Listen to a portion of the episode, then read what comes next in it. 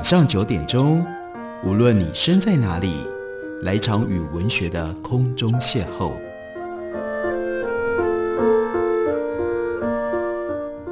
杨照谈书，邀您一同遨游文学世界，认识古今中外的经典之作。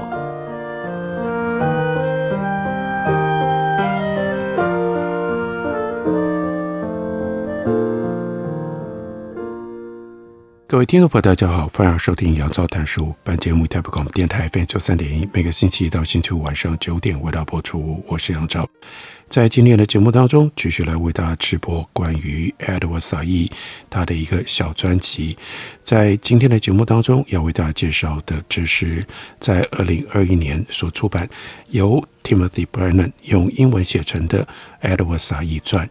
这本书它的主标题叫做《Places of Mind》，中文翻译叫做《心灵的栖地》，刚刚由立旭出版公司出版。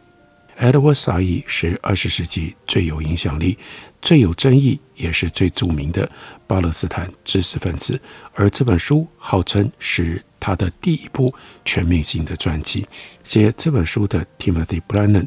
他和萨义的关系介于师友之间，他既是 Edward Said 的学生，也是 Edward Said 在生命后期非常重要的一位朋友。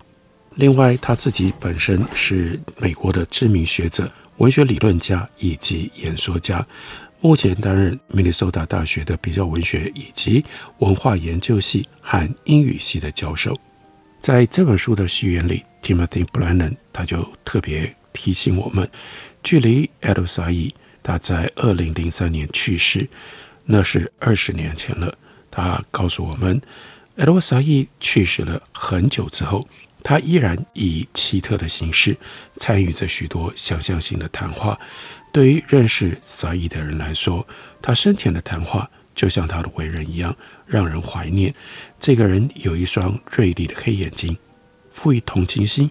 但同时为人火爆，心胸宽大而机敏，有的时候会让人害怕，但更多时候其实他很风趣。他去世的那年是二零零三年十二月，我人在南印度的马德拉斯大学。艾罗萨伊的白血病几个月前才发作，然后呢，他就死了。纪念他的活动越来越多，我被邀请到远离他家乡纽约的地方去谈他的作品。原以为只会在一个小教室里演讲，却不料被带到校长室喝茶。校长旁边坐着一位美国领事馆的官员，两个人对萨义的作品都知识丰富，让人惊讶。然后呢，被带到了一个像是高中体育馆大小的演讲厅，一排排的听众穿着颜色鲜明的校服，演讲厅里弥漫着兴奋的嗡嗡声，现场座无虚席。还有人必须要站在墙边以及窗口，听众当中有学生，有社区成员，也有一些国际访客。他们看似想要抓住任何曾经和 Edward Said 擦身而过的东西。根据埃及小说家阿达夫苏伊夫他的回忆，年轻人听完 Said 的演讲之后，喜欢走向 Said，只是为了要去摸摸他。在马德拉斯大学的演讲。即将开始之前，演讲厅最后两排学生突然站了起来，这是预先安排好的。他们就念诵 Franz Fanon 他最重要的名著《Wretches of the Earth》大地上的受苦者其中的一个段落。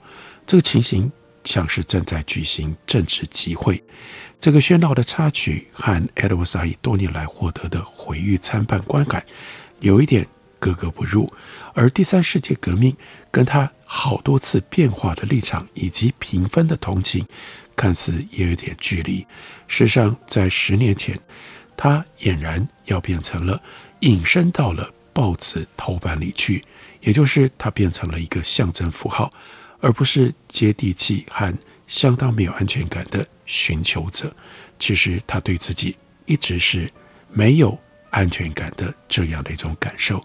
另外一方面，对一个曾经成功的将街头吵架转化为有教养辩论的人来说，演讲厅的插曲却又适得其所，因为 Edward Said 使得巴勒斯坦人有了一个探测大都会狂躁的文雅代言人，也因为 Adel Said，以色列的支持者找到了他们需要的吹牛大王和恐怖分子。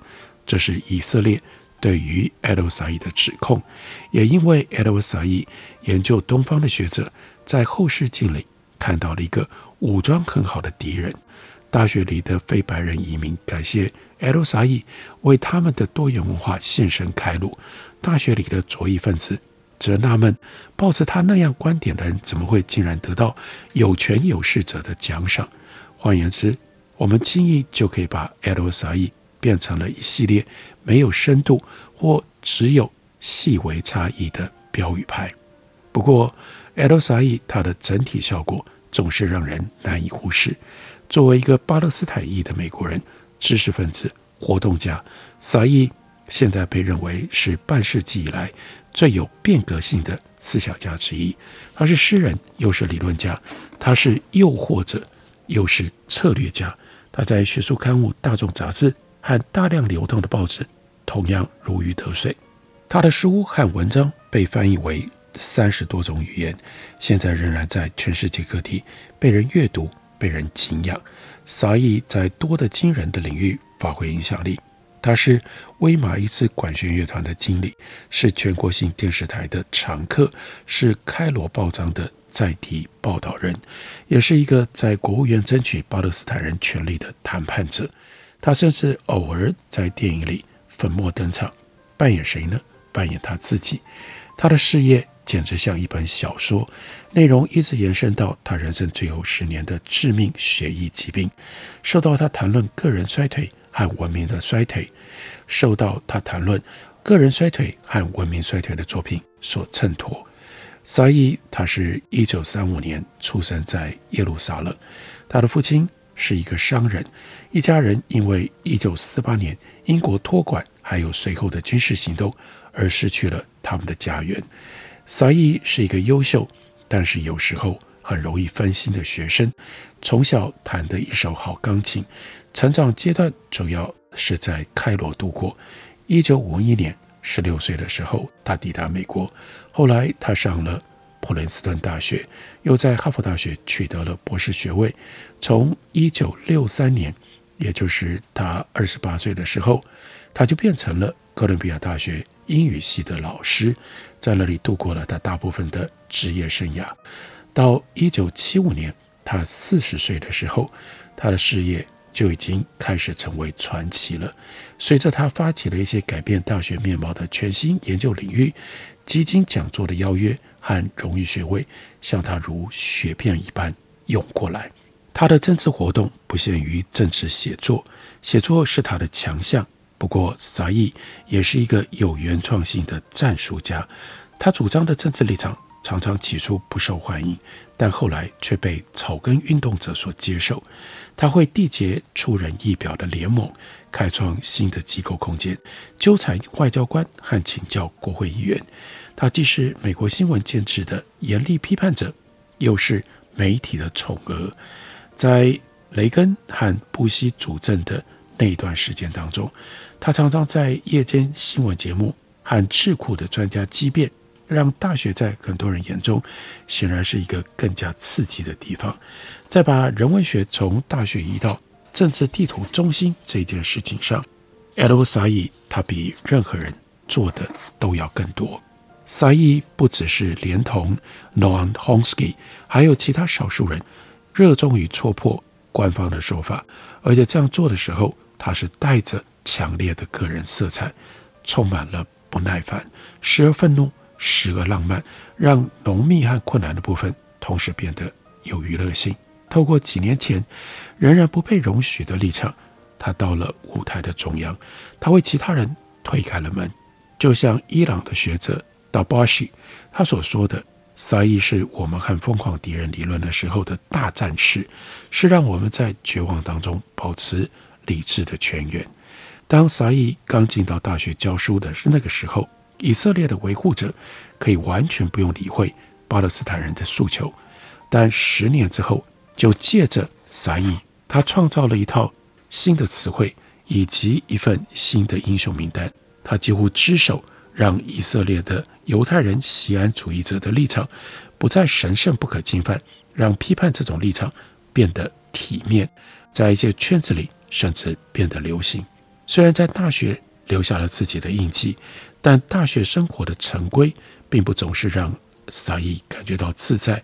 他心仪一种比较早期类型的知识分子，博览群书而对自己不懂的事情感到高度的兴趣。那样的知识分子，他从来没有太受一些学术的时髦流行，像是 cyberpunk 啊，或者是 affect theory，或者是 posthumanism 这些潮流所吸引。他更多是一个 dragoman，专门培养老派、普遍和美好的特质。不管萨义在作品当中谈到多少流亡，他一直都是一个有根的人。他想象当中的根就是巴勒斯坦，他实际上的根是纽约。他总是受到纽约静不下来、骚动不安、精力充沛和引人入胜的韵律所吸引。他住在纽约的时间最长，期间虽然有很多的机会他可以离开，但他从未离开。就此而言，place and place of mind，这当然就指向了这本书的书名的来历，在他。在爱洛萨义这两件事情，place 跟 place of mind 是不一样的。如果说萨义和 Noam Chomsky，或者是汉娜·尔兰，或者是苏珊·松塔，同为二战后最知名的美国公共知识分子，他却是这四个人当中唯一以教导文学为生的。萨义对此乐在其中，他自己认为，文学除了是一种 vocation。事业之外，还是他的政治活动的延长，还有大众吸引力之基础。透过引用从乐谱到中世纪阿拉伯文抄本等不寻常的资料来源，以及向英国的媒体分析家和巴勒斯坦的社会主义诗人汲取灵感，萨义把人文学带到了公共生活的中心，蓄意地用战争和反殖民革命的激情，去将伟大的作品。重新活跃起来，布莱恩就说：“我自己认为，这就是萨义的主要贡献。这方面的成就远大过于他为巴勒斯坦人所做过的任何事情。毕竟，二十世纪没有人能够比萨义更有力的论证，除了对圣典、对世俗文本的意义的争夺，同样可以左右权力和土地的命运。”在序言当中，Timothy Brennan。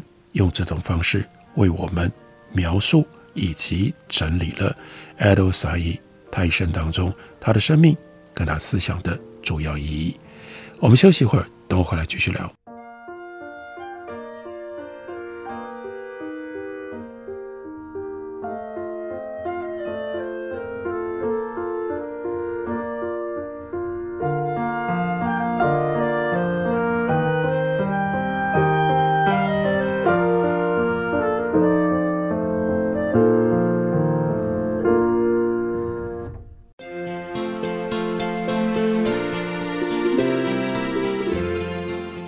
大家好，我是李千娜。台北的好声音尽在 FM 九三点一，AM 一一三四，台北广播电台。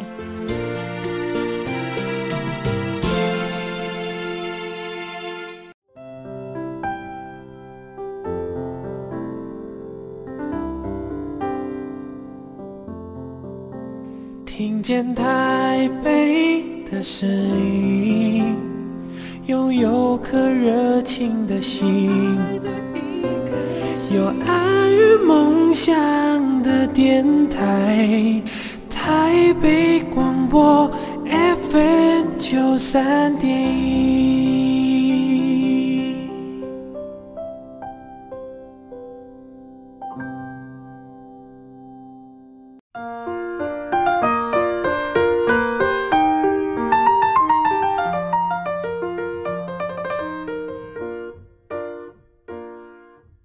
感谢您继续收听《杨照谈书》。本节目以台北广播电台 FM 九三点一，每个星期一到星期五晚上九点，为大家播出到九点半。今天为大家介绍的，这是爱洛萨义的传记，由 Timothy Brennan 所写的。立讯出版公司刚刚出了中文译本，书名叫做《心灵的栖地。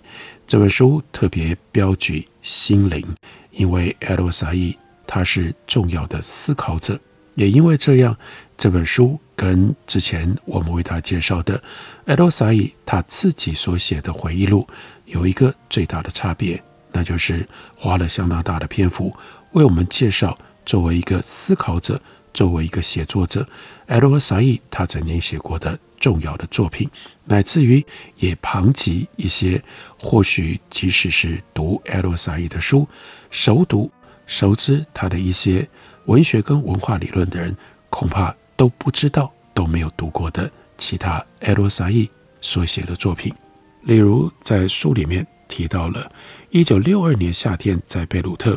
那个时候，一九三五年出生的艾罗沙伊二十七岁，他正着手在写一本叫做《Elegy》的小说。他写出了大约七十页的正文和十三页的笔记，关于当时他写作小说的内心状态，有了这样的一段日记记录。三月十九日，他说：“为什么我不能逃离慵懒？我拖了很多天才写这本书的，多么可怕的！”自我否认，多么可怕的自我否定！三月二十五日，他又说：“今日很少进展，或毫无进展。我现在在写作是真诚的吗？我是准备当一个写下自己思想的人吗？我想要有一个机会，把自己留给自己。这种机会以前从不存在。如果能够把自己写成一篇非常短的短篇故事，非常短的短篇故事，或一部长篇小说，我将会很开心。”经过了一段时间之后，他取得了突破。他用带一点自嘲的方式记录这件事。他说：“我最终构思出一幅三联画，三个故事的三合一，就像很多第一次写小说的人一样。这本小说里，这本小说里包含了艾洛沙伊很多自己童年的成分，又致力于要把一九四零年代的开罗栩栩如生地召唤回来。”故事的人物极其众多，由开罗的各个阶级、国籍、宗教的人编织而成，雄心勃勃地涵盖开罗社会的一个横切面。他的父亲作为原型，被扭曲地写成了故事角色，叫做 Halim Khoury，一个在开罗出生的黎巴嫩基督徒，一间失败的印刷公司看。肮脏文具店的老板卷入一些见不得人的生意，他想要投资在肥料。他把瘫痪的太太塞在苏普拉的一间破旧公寓里，每一分钟都为自己把大批的人的钱错误投资而自我辩护。另外有汤玛斯小姐，这是美国女子学院的校长，拥有圆鼓鼓的身材，毫无一丝禁欲苦修，毫无一丝禁欲苦修的痕迹。尽管他逼自己像他的阿拉伯人同才一样早起，并且像 Miss Nasser 一样戴着无框眼镜，而 Miss Nasser 是一个严格的规章执行者，让人望而生畏。既是让人望而生畏，既是校监，又是学校的创办人之一。汤玛斯小姐来自于美国的 Ohio，属于。那带给美国道德音色的 Anglo-Saxon 生命线，是一个工业化了的 Jane Austen。在故事里有一个小角色是圆圆胖胖的 Totino，他是一个坐过牢的同性恋者，他喜欢炫耀父母给他的一件首饰。后来他娶了优雅的 Antoinette，这个人是 Miss Nasser 的学生，还有 Miss Harfouch。则是靠教阿拉伯语和音乐来维持他的演奏会钢琴家事业，来维持他的演奏会钢琴家事业。还有七英尺高美国人叫做 Judson，瘦巴巴的未婚山穷水尽。在两个完整叙事段落当中的其中一个情节聚焦在 Miss Nasser，明显的是以艾洛沙伊他的梅利亚阿姨作为。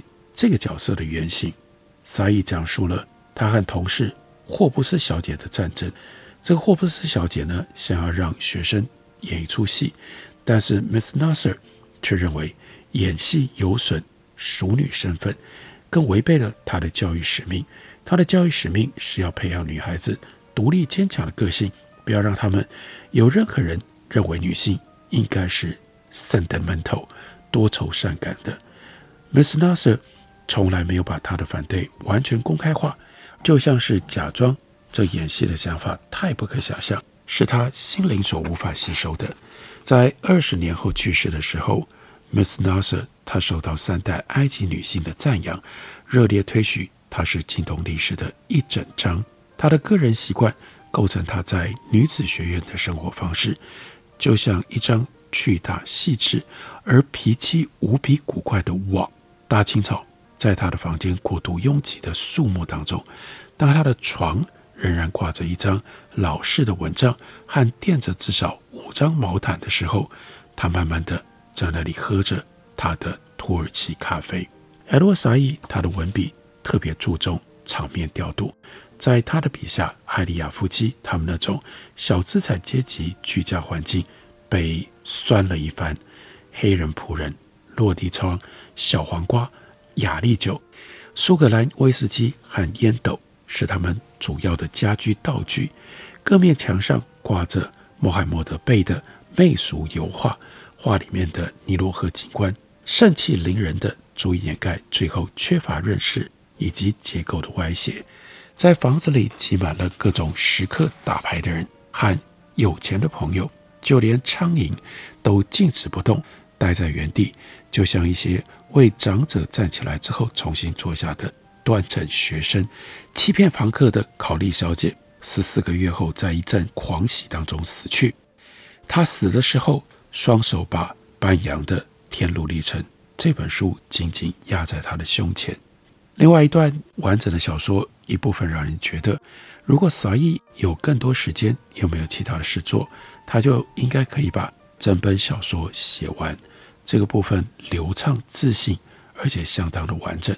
情节部分发生在开罗，部分发生在赫利奥波利斯。各个人物以令人目眩的速度上场下场。有两个角色，一个叫做米菲，另外一个叫做阿曼，那是埃德沃沙伊他扭曲的自画像。这个阿曼每天上班下班，骂肮脏的警察，用沉闷的聚精会神态度。来钻研 Ovid 的《变形记》，用无线电对讲机对他的司机大声发号施令；而姆菲则是埃德沃沙伊自嘲他在标准文具公司工作那一年的回忆。这一段说：今日一如往昔，在他那一间满布灰尘又热的小办公室里，姆菲很多时候会把他的椅子从办公桌往后拉，探身向前。手肘支着膝盖，双手托腮，香烟叼在嘴唇上，瞪着沾了墨水斑点的地板看。桌子上的巨大账本是一个他无法认真对待的同伴，因为那些小小个未，因为那些小小个和未被保护的数字有一些令人觉得好笑的地方。他们信心满满，挺着大步迈过了无穷无尽的纸页。对于穆菲来说，这种数字啊，只有在整齐的情况底下才是真的。这种整齐是他吹毛求疵的成就。至于这些数字对他的上司而言，代表着什么样的销售利润和损失，他一概绝对茫然无知。他的心在别的事情上，而这件事都是其他任何人不会放在心上的。哀歌这部作品长篇小说始终。没有写完，不过留下来。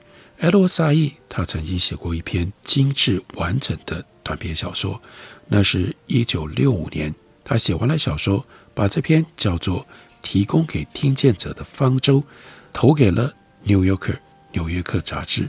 这篇小说讲述阿拉奥太太和两个胖女儿在被迫离开了巴勒斯坦之后，造访黎巴嫩的一个朋友的夏天别墅。他们像夜行者那样，在从前的邻居和远亲之间漂流。虽然故事发生在一个地点，他的关怀却在另一个地点。在许多英里以外的巴勒斯坦人家园，犹太人准军事组织在乡村横冲直撞，并攻击英国人。对这些事件，故事当中那个住在黎巴嫩山区的敏感叙事者。他多半不知不觉，他只管自己无聊透顶的固定日常生活，万万没想到震波冲击而来。这篇小说叫做《An Ark for the Listener》，它的标题来自于 Hopkins 的一首诗，叫做《The Wreck of the Deutschland》，其中的方舟 Ark 是指保护在暴风雨当中落海者的圣船。这首诗的原意是要悼念五位死在船难当中的方济各会的修女。在诗中出现了“提供给听见者的方舟”这句的时候，Hopkins 他是要区分听见上帝召唤和听不见上帝召唤的人。神恩凌驾所有恶水，赐下一艘提供给听见者的方舟。而 Edward Said 他笔下的叙事者，在故事的展开过程当中，就经历了这样的转化。不过，这篇小说写完了之后，应该是抱持着高度的期待，投给了《New Yorker》，但是呢，却被《New Yorker》退稿了。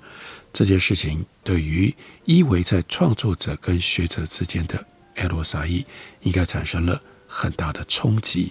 从此之后，他就不再写小说，也不再写任何其他的虚构性作品了。他专注在他的学者生涯上。他进入到哥伦比亚大学任教，在英语系当讲师。他写了很多，他一本一本的写出了当时影响了文学领域文化研究非常重分量的这些著作。如果大家对于 Edward Said 他的成就有着进一步的好奇跟兴趣，推荐大家来读 Timothy Brennan 他所写的《心灵的栖地》，Edward Said 传。感谢你的收听，我们明天同一时间再会。